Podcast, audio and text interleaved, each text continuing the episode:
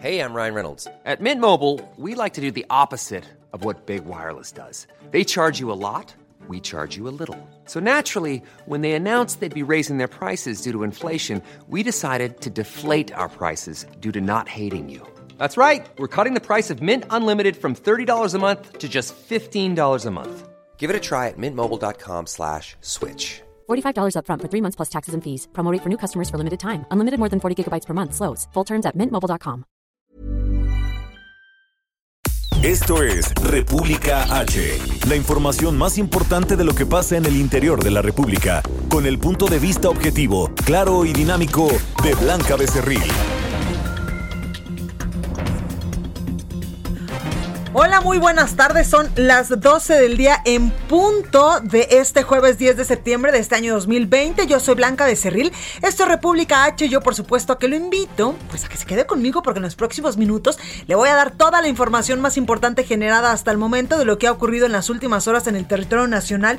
Y vaya que hay cosas importantes que comentarle, sobre todo con esta baja presupuestal que le van a, pues a, a implementar ya a partir del año 2020. 2021 a muchos estados de la República porque pues en el paquete económico que presentó esta semana el secretario de Hacienda y Crédito Público viene una reducción del 5.5% a todos los estados y municipios evidentemente de todo el país en términos reales en sus participaciones, aportaciones, convenios de coordinación y otros subsidios del gobierno federal al colocarse en un billón 867 mil 300 millones de pesos.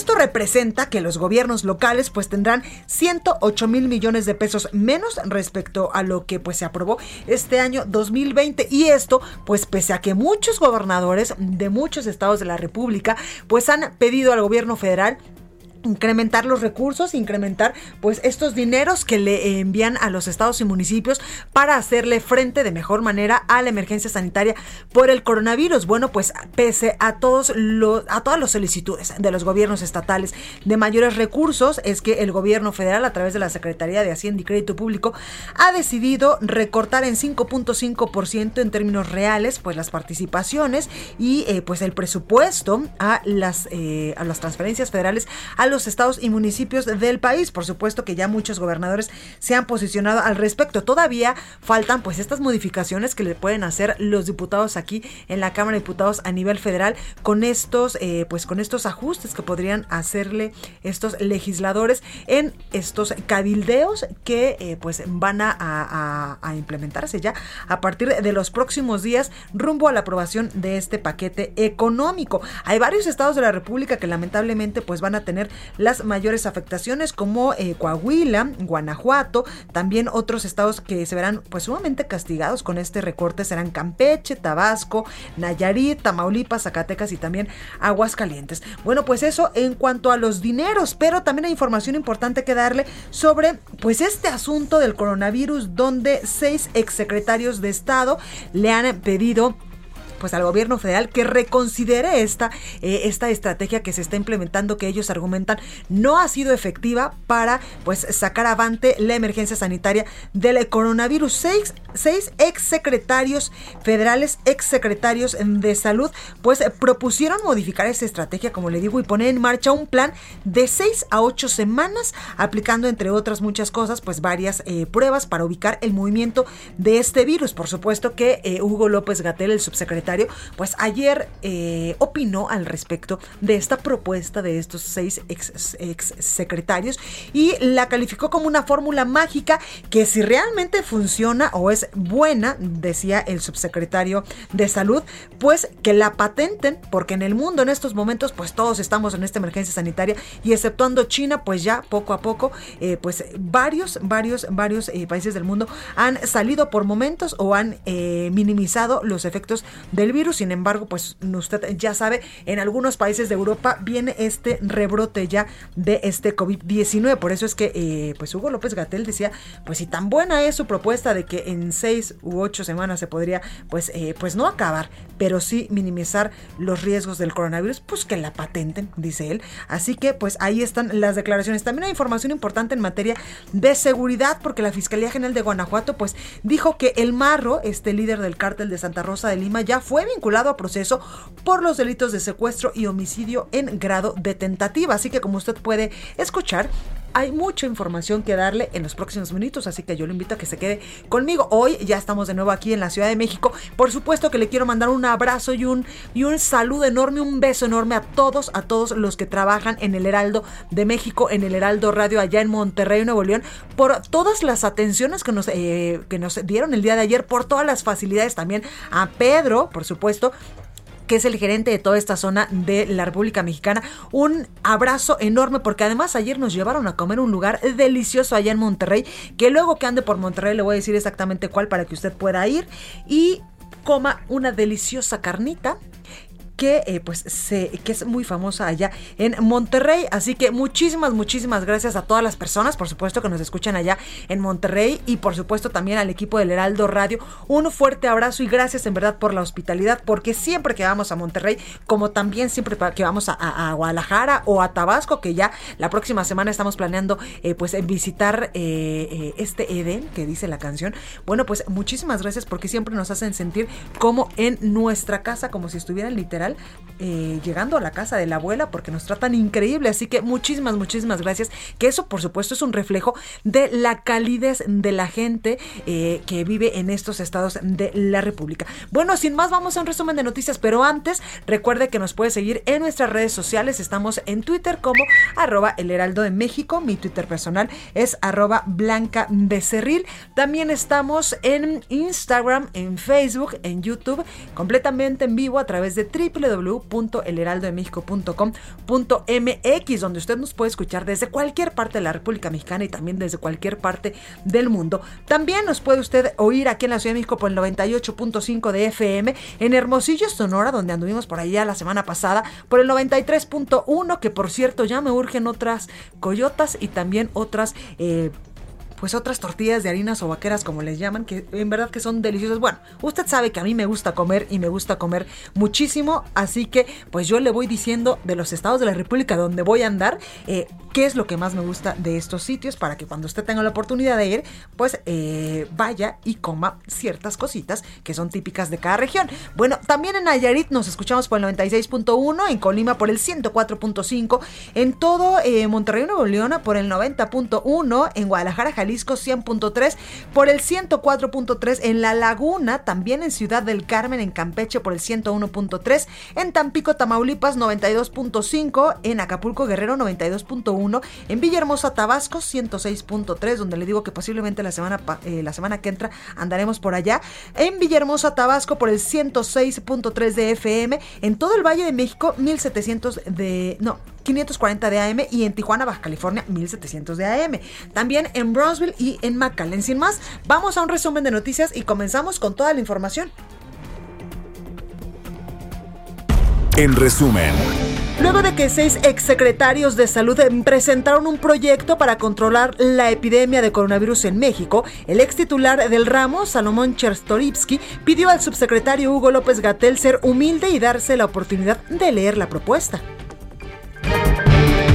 Desde Palacio Nacional, el doctor Hugo López Gatel consideró que esta fórmula mágica, como él la llamó, debe ser llevada ante la Organización Mundial de la Salud porque podría resolver el problema global del coronavirus. El gobernador de Michoacán, Silvano Aureoles, informó que dio positivo a la prueba de COVID-19, por lo que va a atender sus responsabilidades a distancia.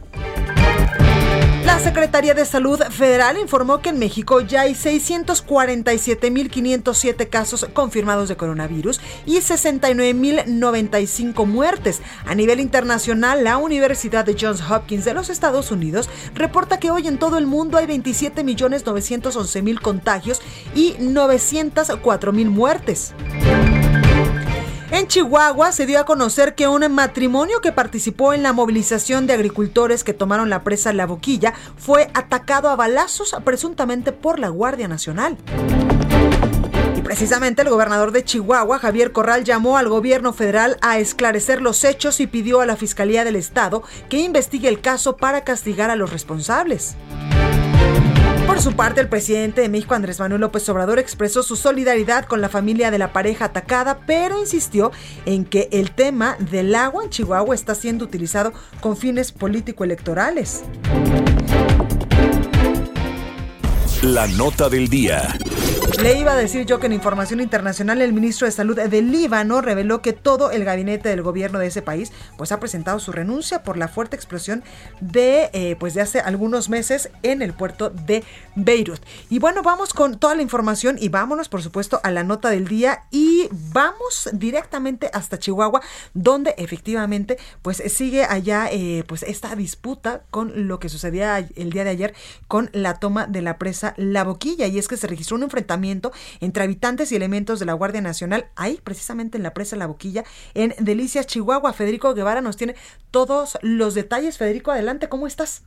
Muy buenos días. Más que nada, un enfrentamiento entre el presidente Andrés Manuel López Obrador y el gobernador del estado Javier Corral y así como a otros exgobernadores como Fernando Baezán Meléndez, ya que el día de hoy en la mañanera el presidente Andrés Manuel López Obrador dijo que hay muchos intereses políticos en torno a este tema del agua en la boquilla y señaló directamente de estar entrometiéndose en el conflicto al ex eh, gobernador Fernando Baeza Meléndez. Lo que desconoce quizás el presidente de la República es que el gobernador es oriundo y vive en esa región, en, en, en, el municipio de Lázaro Cárdenas, en la zona de riego número 5. Bueno, el gobernador del estado dijo que deplora la versión que ha sido pues una, versión sesgada del presidente de la República y apuntó ya que se tiene eh, eh, 13, 13 personas, eh, 13 armas de fuego, perdón, fueron confiscadas y los vehículos, y así como 17 miembros de la Guardia Nacional fueron puestos a disposición, que eran los que estuvieron en torno a este,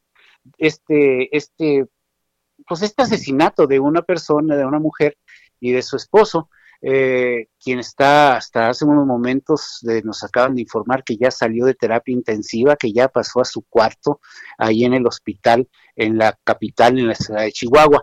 Y esta investigación de cómo sucedieron los hechos va a ser realizada por la Fiscalía eh, en, de la Fiscalía General de la República. Así es que ya empiezan las investigaciones para ver cómo fue y quiénes fueron los que participaron en la agresión de Jessica Silva, que falleció, y Jaime Torres, como te decía, que acaba de salir de prisión. El fiscal general Benicia anunció que pues que van a empezar las investigaciones junto con la coordinación y colaboración del coronel diplomado de Estado Mayor Díder Peralta Sánchez, quien fue el que presentó a estos 17 elementos de su corporación para que estén a disposición de la autoridad estatal. Pero mientras tanto, insistimos, sigue esta lucha de dimes y diretes que se ha generado en torno a y pues ha iniciado ya las investigaciones y esperemos que pues que la calma sea chicha y no se vuelva a pues a suceder lo que aconteció en la entidad en estos pasados días. Totalmente. Muchísimas gracias, Federico. No, a ti ya estamos pendientes para cualquier cosa. Por supuesto. Gracias, Federico. Y precisamente el gobernador de Chihuahua, Javier Corral, consideró que el presidente Andrés Manuel López Obrador tiene una versión sesgada de la agresión de la Guardia Nacional a agricultores que acudieron a la presa, eh, pues a esta protesta en la presa La Boquilla. Dice en una conferencia de prensa que, que se, se terminó hace unos momentitos, deploro la versión sesgada que el presidente de la República ha brindado esta mañana en su conferencia mañanera al país sobre estos lamentables acontecimientos. Escuchemos al gobernador de Chihuahua, Javier Corral. Según diversos testimonios y señalamientos por elementos de la Guardia Nacional, he instruido a la Fiscalía General del Estado una inmediata, oportuna y detallada investigación con el objeto de esclarecer estos hechos. Exijo la participación de la Fiscalía General de la República para que en el ámbito de su competencia asuma su obligación de investigar los hechos.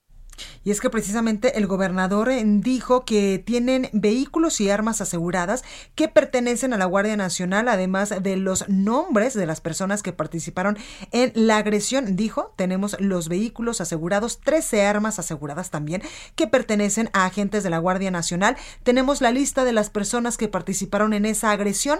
Tenemos incluso distintos testimonios. Hemos recogido declaraciones de varias personas, por lo que dice también, no me atrevería a acusar directamente de que mienten refiriéndose al presidente eh, Andrés Manuel López Obrador, lo que puedo afirmar es que están mal informando al presidente de la República y le están contando mentiras sobre lo que realmente ha sucedido en el estado de Chihuahua. Y es que eh, desde Palacio Nacional esta mañana el presidente López Obrador lamentó evidentemente la muerte de, la mujer tras la toma de la presa La Boquilla allá en Chihuahua y señaló que hay injerencia política. Escuche.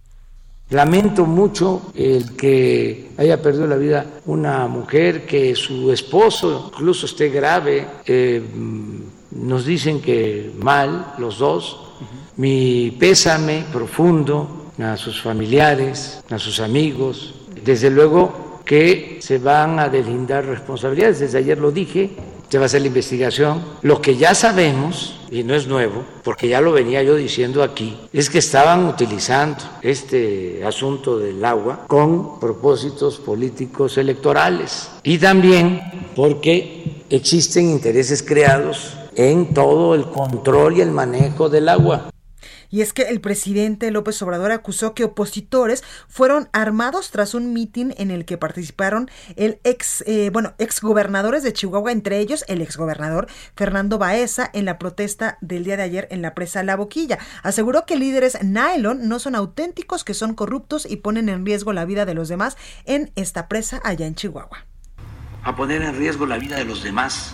Qué bien, ¿no? Participar en un mitin, arengar, ya me voy, y ahí dejo a la gente.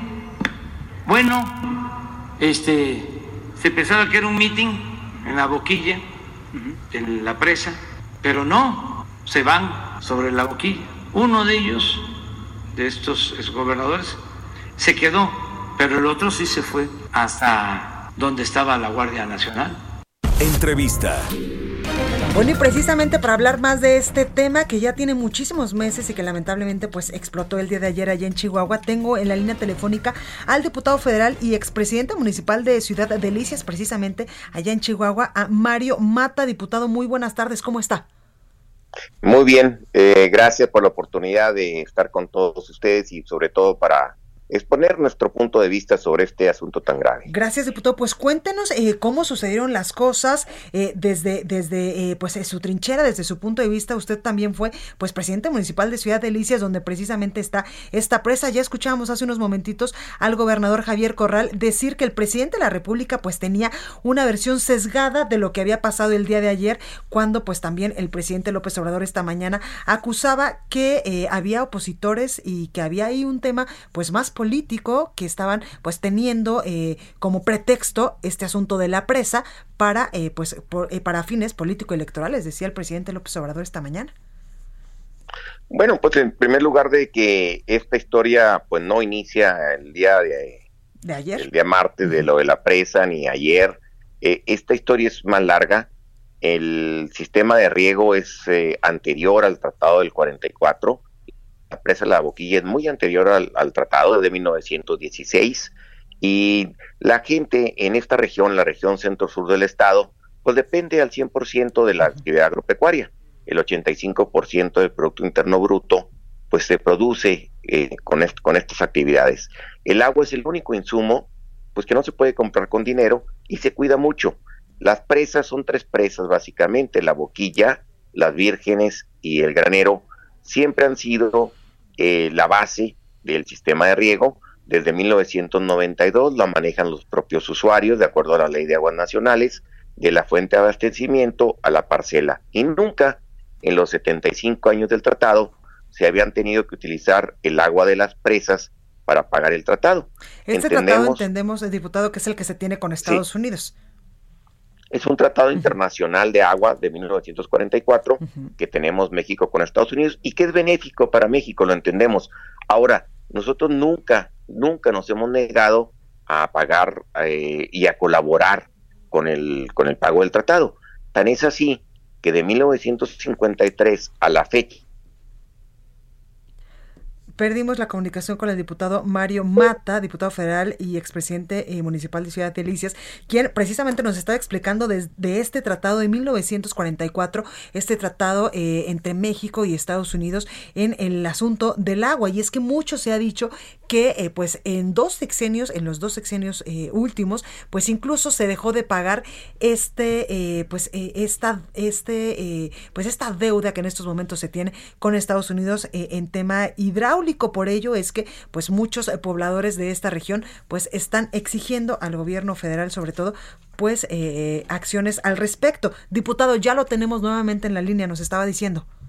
Sí, le decía que de 1953 a la fecha, que deberían de ser 13 ciclos porque son por quinquenios, vamos en el ciclo 35. O sea, siempre hemos pagado a tiempo. Eh, Chihuahua nunca ha, ha, sido omiso o irresponsable en este aspecto. Y el gobernador del estado ahorita acaba una rueda de prensa donde expone claramente cuál es el problema. El problema es que en este año eh, ha habido muy mala administración del agua en, este quinquenio y en este año hizo crisis. Tenemos una sequía muy fuerte. Chihuahua ya cooperó con 300 millones de metros cúbicos que se extrajeron a las presas agrícolas. Los agricultores, eh, las uniones de agricultores se reunieron con el gobernador y propusieron algo muy sensato a la federación de dar otros 100 millones. El problema es que el presidente sí no tiene los números eh, de qué está pasando ya secaron una presa que es el granero, le sacaron 205 millones, ya secaron la presa de las vírgenes, le sacaron 100 millones, y ahora secar la boquilla sería no tener ciclo agrícola 2021. estamos hablando de 30 mil millones de pesos de producción, de, que pondríamos en peligro 3 millones de nogales, eh, las alfalfas, que producimos eh, un millón y medio de litros de leche diario, eh, además somos el número uno en chile jalapeño, el número uno en cebolla, y todo esto se pondría en peligro. Y además, insistimos en que el, el tratado establece que en una sequía como la que estamos viviendo, pues se puede posponer eh, si llegara el 24 de octubre con un faltante, que vamos a llegar porque además no hay manera ya físicamente de poder entregar los 390 uh, millones que se le que es el atraso con Estados Unidos, únicamente se podrían entregar 80 por la capacidad de desfogue de la presa y granero, que es la última.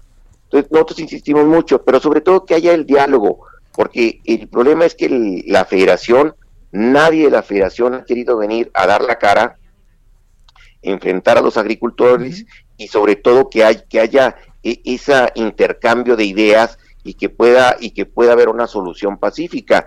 Estoy consciente de que la violencia no es el camino, de que el, el, problema es que la gente está sedienta de justicia, sedienta de, de, que los tomen en cuenta y se desbordaron las pasiones ahora ahí en la, en la boquilla, pero pues no es cierto que, que haya sido por, por, cosas políticas.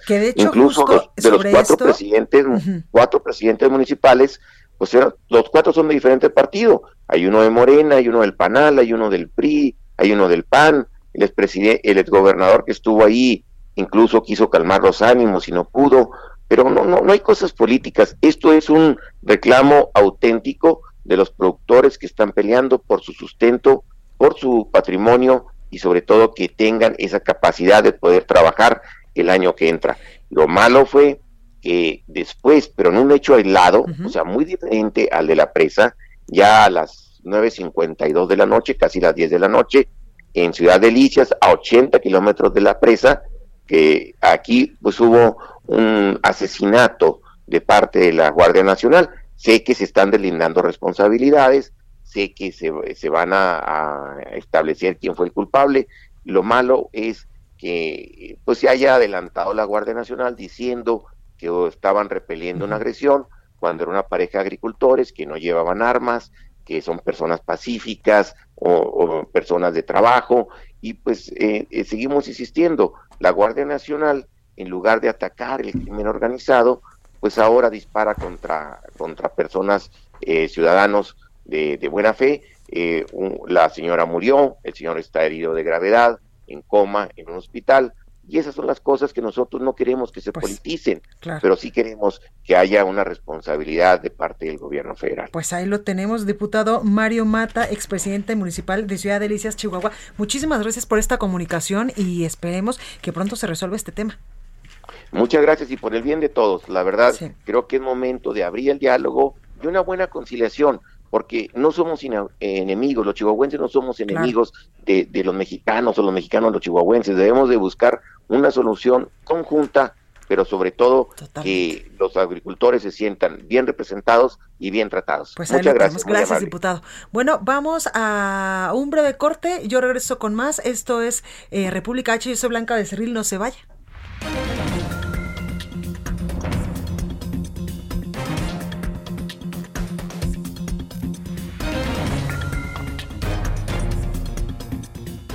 Continúa escuchando a Blanca Becerril con la información más importante de la República en República H.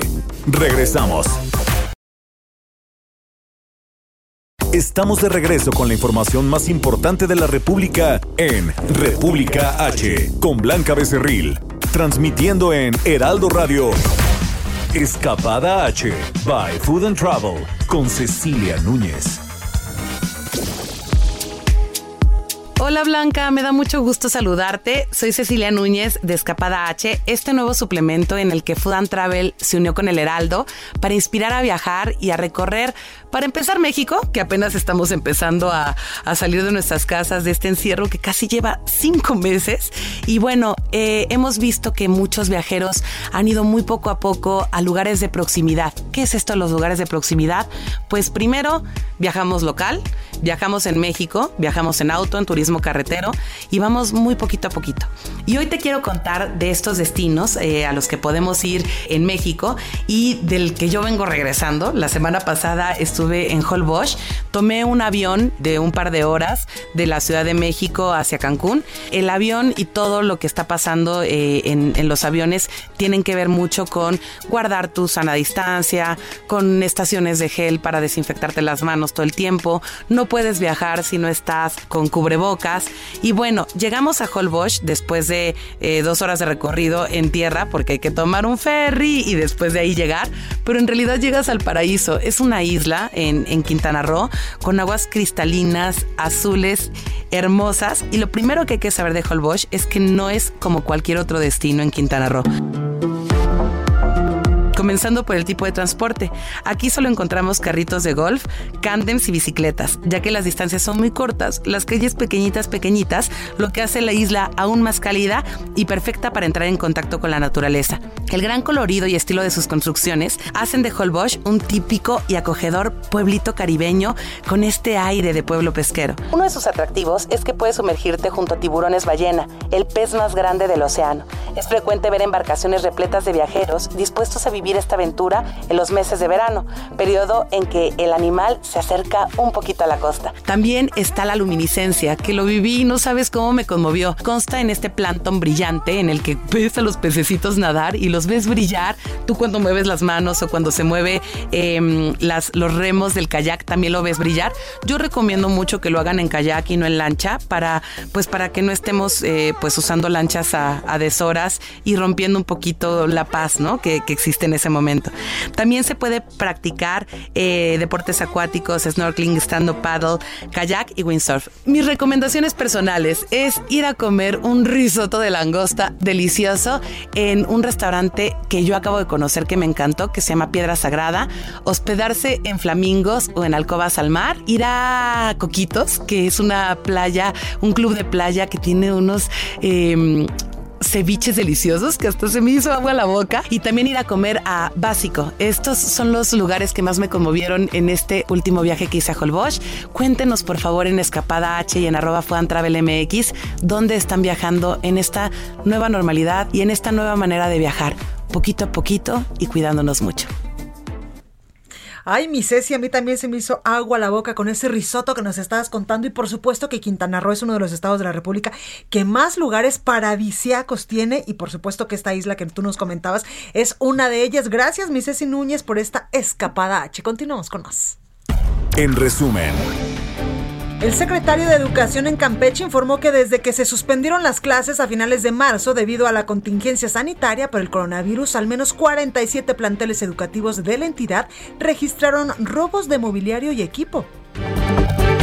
En San Cristóbal de las Casas, esto en Chiapas, indígenas tzotziles retuvieron a policías, bloquearon carreteras y rafaguearon la entrada del centro de reinserción social de la localidad para exigir la liberación de Juan Chilón de la Cruz, autoproclamado alcalde tradicional de San Juan en Chamula y que recientemente fue detenido por robo agravado y motín.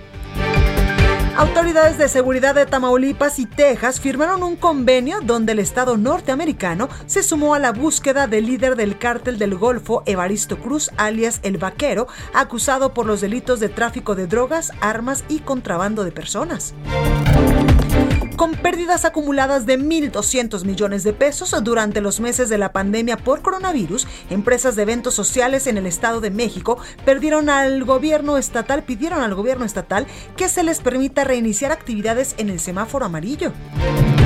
Y este jueves en Veracruz fue vinculado a proceso Itiel N, alias el eh, Compa Playa, por el homicidio en contra del diputado local Juan Carlos Molina Palacios, asesinado en noviembre del 2019.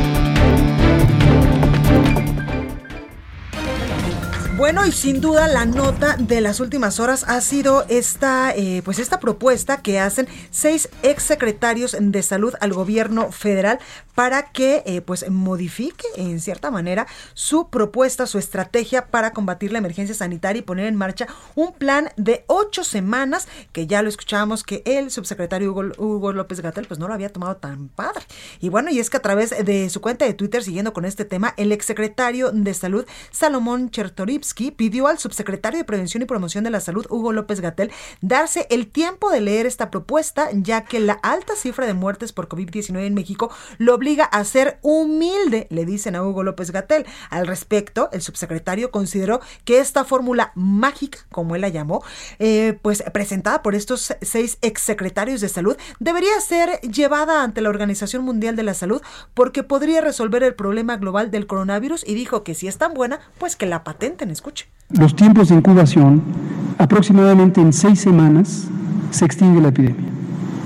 Pero eso requiere que todas las personas, absolutamente todas, estaríamos en México hablando de 126, casi 27 millones de personas que no se muevan, que no salgan de su casa.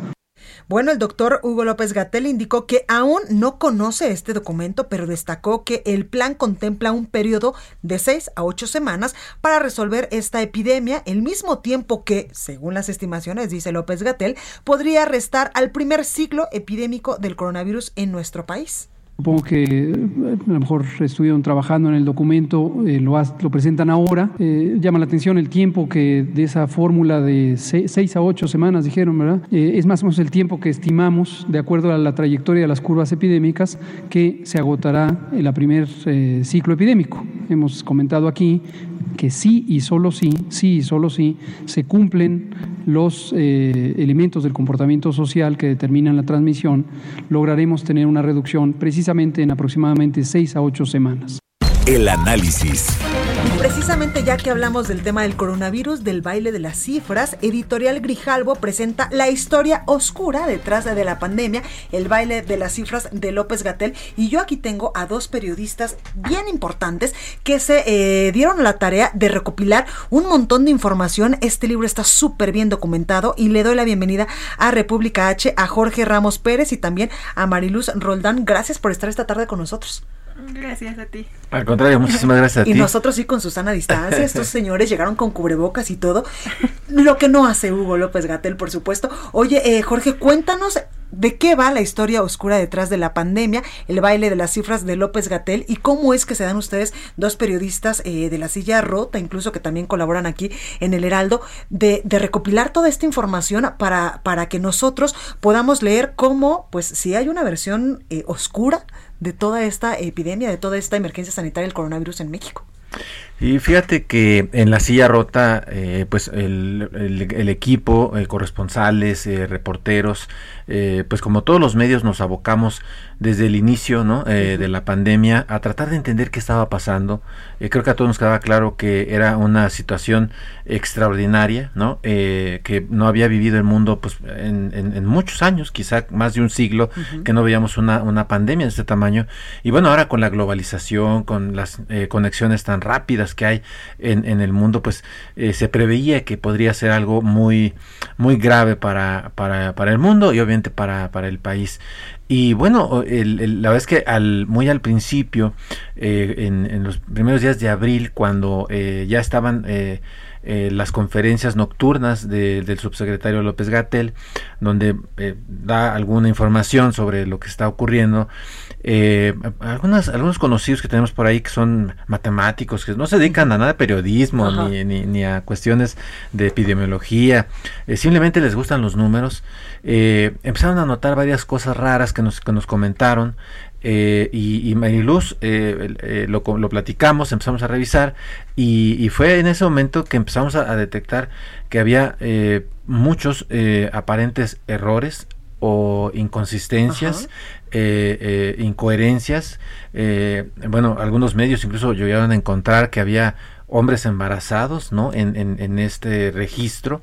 Entonces empezamos a expulgar, a revisar y, ahí fue que eh, eh, se le dio seguimiento. Desde entonces Mariluz no soltó el tema, ha, encontrado varias betas ahí eh, y, bueno, posteriormente eh, hubo quejas, ¿no? Incluso de gobernadores de Morena, sí, claro. ¿no? Este, el de Baja California, el, este, eh, el de Tabasco, el de Puebla, bueno, el de Tabasco, a Don Augusto hace poco todavía, no, no mucho, un mes yo creo tendrá, eh, lo grabaron. Con, con lo grabaron por ahí, este, en una conversación, un poco él no sabía que lo estaban uh -huh. grabando, y él dijo, dice, bueno, es que yo ya no entiendo a López Gatel, no sé de dónde está sacando esos números, ¿no? Este, pero esto ya venía, insisto, desde finales de marzo, principios de abril, estas, estas este, inconsistencias. Y pues ahí nos dimos a la tarea eh, de, de, hacer este trabajo, de invitar también a, a algunos expertos eh, del tema, es, eh, participan eh, con su análisis, les pedimos que dieran su punto de vista uh -huh. libremente. A, a, José Narro, a Malaquías López y a Jorge Andrés Castañeda, que también es compañero de sus micrófonos, Jorge Andrés, este, y, y ahí hicimos, digamos, como un combo Primero, tratar de explicar en contexto qué le pasaba al sector salud, cómo llegamos a la uh -huh. pandemia, contar eh, estas inconsistencias, eh, contar historias, porque al final de cuentas estas casi 70 mil eh, muertes claro, son seres humanos, son historias, no son números, no son, números, son claro. seres humanos, traemos historias también ahí que estamos contando, eh, y bueno, y el análisis de estos expertos, pues por ahí va, por ahí va la historia. No, bueno, pues escucha muy, muy interesante, Jorge. Oye, Mariluz, cuéntame qué encontraste, decía eh, pues Jorge, que te abocaste muchísimo a las inconsistencias cuando los números no te cuadraban, que también ya lo decías, Jorge, bien, pues había muchos gobernadores, incluso el gobernador de Jalisco, Enrique Alfaro, que decía, oiga, pues a mí me sigue poniendo en un semáforo cuando yo tengo otra realidad totalmente diferente. Sí, pues encontramos justamente inconsistencias en comparación con los datos que presentaban lo, las secretarías de salud estatales, por ejemplo, desde un inicio sí hubo una brecha en diferencia de casos, diferencia de número de muertes, en comparación con los que presenta Secretaría de Salud hasta la fecha. Creo que en parte este tipo de desfases que uh -huh. se dio fue porque en los estados se estaban haciendo pruebas con eh, universidades, hospitales de universitarios, privados y Secretaría de Salud en un momento no los estaba contabilizando. Entonces ahí se empezó a abrir como una brecha. Uh -huh. Se ha tratado de dar muchas explicaciones, que si no, no tienen los datos bien de estos pacientes y entonces claro. por eso o no... que si los mandaban tarde, también claro. dijo López Gatel que los sí. estados eran responsables porque le mandaban la información tarde y que él casi casi a las 7 de la noche hacía su corte y después de eso pues ya era otra historia. Sí, pero todo esto ha llevado a, a mucha controversia con claro. los estados, como bien mencionaba, ahorita el tema del semáforo creo que todavía es algo que sí. sigue ahí candente, entre que todos quisieran ya estar en verde, creo, y las cifras pues no, no coinciden, ¿no? Ellos tienen otros datos también a los que presenta la Secretaría de Salud.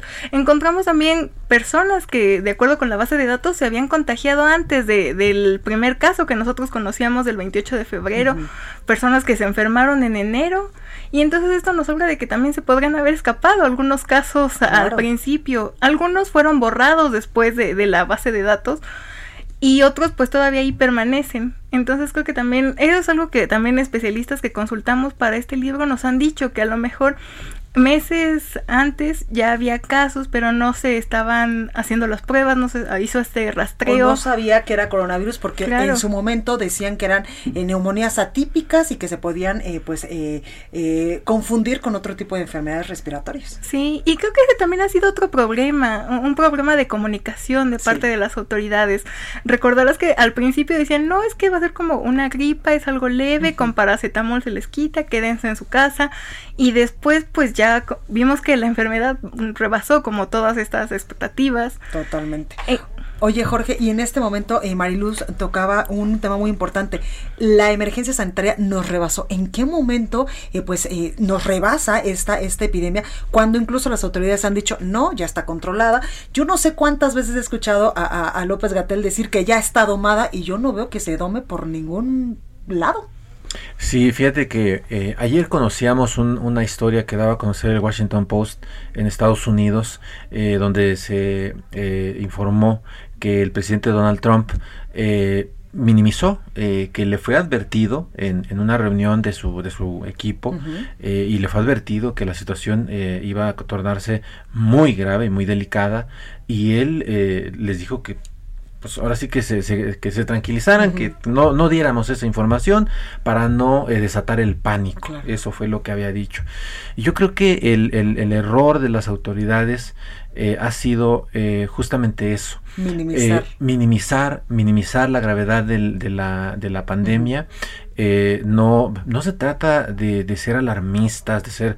Pero de hablar con la verdad, porque tal vez los mexicanos fuéramos en este momento pues más conscientes del uso del cubrebocas y de no bajar la guardia en estos momentos. Así es, y, y, creo que eh, esa, esa parte, eh, ya lo comentaba un poco Mariluz hace un momento, eh, por ejemplo, cuando el, muy al inicio de, de, la pandemia, cuando ya muchas universidades, por ejemplo, que fueron las primeras que dieron el paso y dijeron sacamos a los, a los estudiantes de las aulas, se van a su casa, eh, la gente también empezó a, replegarse, a, quedarse en, su, en sus casas, eh, y nosotros veíamos al presidente de la República este, haciendo giras por los estados, en aviones. ¿Te acuerdas la foto de eh, la niña cuando le da un beso a la niña? Exactamente, en, ya en, el, en el punto más, más, más complicado, él invitando incluso a, se, se sentó en un restaurante en, Oaxaca y dijo, salgan, vayan a, comer en los restaurantes.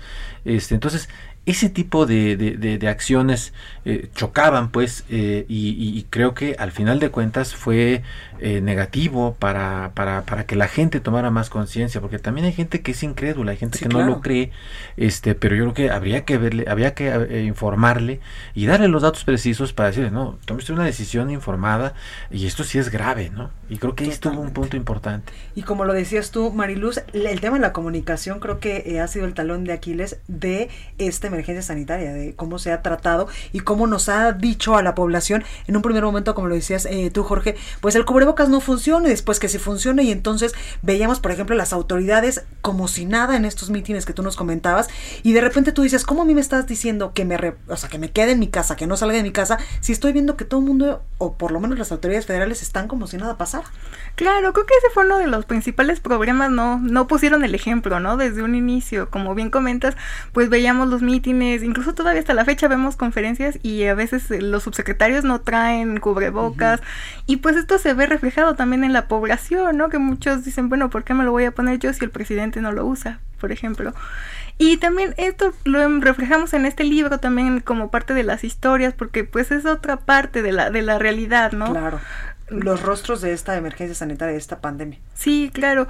Contamos varias historias de personas que nos dijeron, bueno, es que a mi familiar lo internaron en el hospital, estuvo hospitalizado y nunca supimos si fue COVID o no. Nos dijeron que le hicieron la prueba, nosotros nunca vimos el resultado y en el certificado dice sospecha de COVID, pero a mí no me lo comprobaron. Claro. Y así encontramos varias historias muy similares, otros que dijeron es que nunca le hicieron la prueba y estuvo hospitalizado mucho tiempo. También hay casos que lograron salir adelante. Contamos también en este libro el de un chico que estuvo 18 días internado, intubado y pues él decía yo me le hice la promesa a mi pareja de que me iba a sobrevivir para estar con ella, para casarme con ella. Ay, qué increíble. Y entonces sí, cuando tuvimos la oportunidad de platicar con él, de entrevistarlo, nos decía, pues es que ah, tuve suerte, o sea, a mí me fue bien y sí, yo, yo quería cumplirle esa promesa. Creo que son diversas caras de, de esta pandemia. Exacto Exactamente, y qué, eh, qué bien logrado está este libro a ustedes dos, eh, se los digo de todo corazón, porque si nos ponen lo, lo, lo, o las cifras, eh, estos eh, comentarios de especialistas, pero también nos ponen los rostros, los nombres de las personas que no la libraron en este asunto del coronavirus y también quien, como este muchacho que le hizo la promesa a la chica de me voy a curar para casarme contigo, que como tú lo decías, Jorge, no solamente son números y no es el baile de, bueno, este tenemos 400 mil, después tenemos dos, y, o sea, son personas que lamentablemente se contagiaron y están perdiendo la vida y otras personas que afortunadamente pues ya salieron de este, de este emergencia de este virus. Así es. Ahora, eh, una yo creo que una de las cuestiones también que, vale la pena destacar es que eh, el, planteamiento es eh, periodístico, eh, eh, tratamos, eh, tenemos varios compañeros que escriben historias ahí, Diana Juárez, está también Marco Antonio Martínez, está, ¿quién más? Erika Flores. Erika Flores, en fin, varios compañeros. y, y, el, y, el, cúmulo de, de todo ese trabajo lo que busca es eh, pues que se genere discusión, que se genere debate, que se, que se conversen las cosas, eh, que, que, pudieran eh, de alguna manera retomarse historias, propuestas, para mejorar la, estrategia. Creo que para los especialistas es, es, claro que en los próximos semanas, meses, nos viene una situación complicada. Sí, porque viene la influenza también. Viene la influenza, viene el, el invierno y, y esto nos puede complicar mucho más este, las cosas. Entonces yo creo que si las autoridades eh, se mantienen en una, en una actitud, eh, pues yo diría un poco soberbia, ¿no? De, de no Lo veíamos ayer donde eh, pues seis exsecretarios de salud que por ejemplo veía yo ahí a, Córdoba Villalobos que él le tocó la influenza y que lo manejó no sé si bien o mal pero salimos de esa diciéndole eh, pues al subsecretario oiga pues aquí está eh, lo que nosotros proponemos en seis ocho semanas con tanto dinero se puede pues no igual terminar pero bajar un poco estos niveles tan altos que tenemos de coronavirus de contagios en el país y al subsecretario decir bueno pues si tan mágico es este asunto pues paténtenlo porque en este momento no hay fórmula mágica para acabar con el coronavirus. Eso es lo que le está faltando también. Claro, y, efectivamente, o sea, no hay una fórmula mágica, porque a ver, yo pero creo que... todo suma, diría mi abuela. Pero todo suma, exactamente. Y, aquí el asunto es, a ver, eh, ¿era evitable la pandemia? Pues no, o sea, inevitablemente nos iba a golpear la pandemia como está golpeando a todo el mundo. Pero ¿qué es lo que sí pudimos haber hecho? Que no hubiera más muertos que no llegáramos a tantos muertos. Y es que ustedes lo dicen bien en el libro, nosotros tuvimos tiempo de prepararnos porque no fue el primer país del mundo o de los primeros que nos llegó el, virus del coronavirus. Así es, eh, eh, eso, es, eso es cierto. Y, mira, el problema también es que eh, si están tomando decisiones con base en, en datos erróneos, mira, pensemos que es por una eh, un problema de metodología, un problema de coordinación Estados-Federación, en fin. Pensemos que sea eso. Pensemos que no haya una intención eh, deliberada este, de minimizar, como se ha revelado en Estados Unidos, que sí, sí les pidió el presidente bajarle, digamos, al, al, tono para no provocar este bueno, pánico. Ya elecciones, y aquí también en el 2021. Aquí también, pero yo creo que este uno esperaría que, que no haya ocurrido eso. Pero eh, nosotros, por ejemplo, en, el libro Mario Luz lo, lo cuenta, eh, el, el 1 de julio publicó en La Silla Rota eh, un, un reporte ¿no? de la Secretaría de Gobernación eh, era el, primero, digamos, eh, que, se publicaba con ya con documentos, números, datos, en donde eh, al corte del 19 de junio, Mariluz, sí, 19 de junio, había un registro de 20 mil decesos aproximadamente, pero la Secretaría de Gobernación, a, a, partir de los certificados de defunción, este, ya tenía eh, 38 mil, había casi el doble de, de, decesos. Entonces, eh, pues ojalá y no estén tomando decisiones con base en datos erróneos. Pues ahí lo tenemos Jorge Ramos Pérez y Mariluz Roldán, periodistas ambos de la silla Roti, también colaboradores de El Heraldo de México. Muchas gracias por estar con nosotros y yo los invito, por supuesto, a que lean la historia oscura detrás de la pandemia, el baile de las cifras de López Gatel. Muchas gracias. Al contrario, mucha suerte con este libro. Muchas gracias y ojalá y la gente lo pueda comprar. Está disponible como ebook en en las plataformas este, que todos conocemos, donde se pueden comprar este, libros este, digitales y pues ojalá lo puedan leer. Pues ahí lo tenemos. Oiga, y hablando de coronavirus, el gobernador de Michoacán, Silvano Aureoles, pues dio positivo, lo anunció esta mañana. Charbel Lucio nos tiene los detalles. Charbel, ¿cómo estás? ¿Qué tal, Blanca? Buenas tardes. Así fue, a través de sus redes sociales, el gobernador Silvano Aureoles Conejo dio a conocer que tras presentar síntomas asociados al coronavirus, se sometió a la prueba que arrojó el resultado positivo. Eh, también mencionó que ya tomó las medidas que dictan los expertos en la salud y que atenderá desde el aislamiento los temas eh, pues que competen a su responsabilidad, por lo cual ha girado instrucciones al gabinete de Michoacán de no bajar la guardia para que eh, pues estas acciones en contra de la pandemia no se tengan blanca. Ese es el reporte hasta el momento. Charbel, muchísimas gracias por esta comunicación seguimos informando. Gracias, y es que precisamente el gobernador Silvano Orioles, ya no lo decía nuestra compañera Charbel, anunciaba hoy en la mañana a través de su cuenta de Twitter, pues que había salido positivo a la prueba del coronavirus, dice hace exactamente cuatro horas. Como lo he dicho en varios momentos, nadie estamos exentos de contraer el COVID-19, por lo que quiero informarles que al sentir ayer algunas molestias de manera responsable, decidí realizarme una nueva prueba. El resultado fue positivo. También dijo el gobernador Silvano Aureoles, he tomado todas las medidas que dictan los expertos en salud y estaré atendiendo desde el aislamiento los temas inherentes a mi responsabilidad como gobernador, por lo cual di instrucciones al gabinete de no bajar la guardia para que la marcha en Michoacán no se detenga. Ahí lo tenemos. Yo soy Blanca Becerril, yo les espero el día de mañana. Esto fue República H. Cuídense mucho.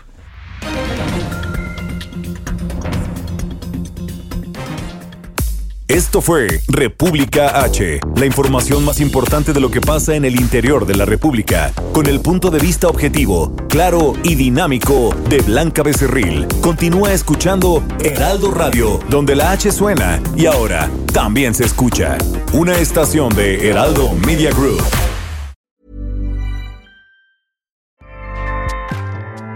ACAST powers the world's best podcasts. Here's a show that we recommend. The Real Housewives is a guilty pleasure for most, but if you're looking to not feel guilty about that pleasure, tune in to Everything Iconic with me, Danny Pellegrino, where I break down all the messy moments and behind the scenes antics of Bravo's popular franchise. And on Everything Iconic, I also interview celebrity guests like Kelly Ripa, Kiki Palmer, Drew Barrymore, Cameron Diaz, and more about their guilty pleasures, their past work, and so much more. So if you're pop culture obsessed and find yourself watching way too much reality TV like me, tune in to Everything Iconic with Danny Pellegrino wherever you listen to podcasts. ACAST helps creators launch, grow, and monetize their podcasts everywhere. ACAST.com.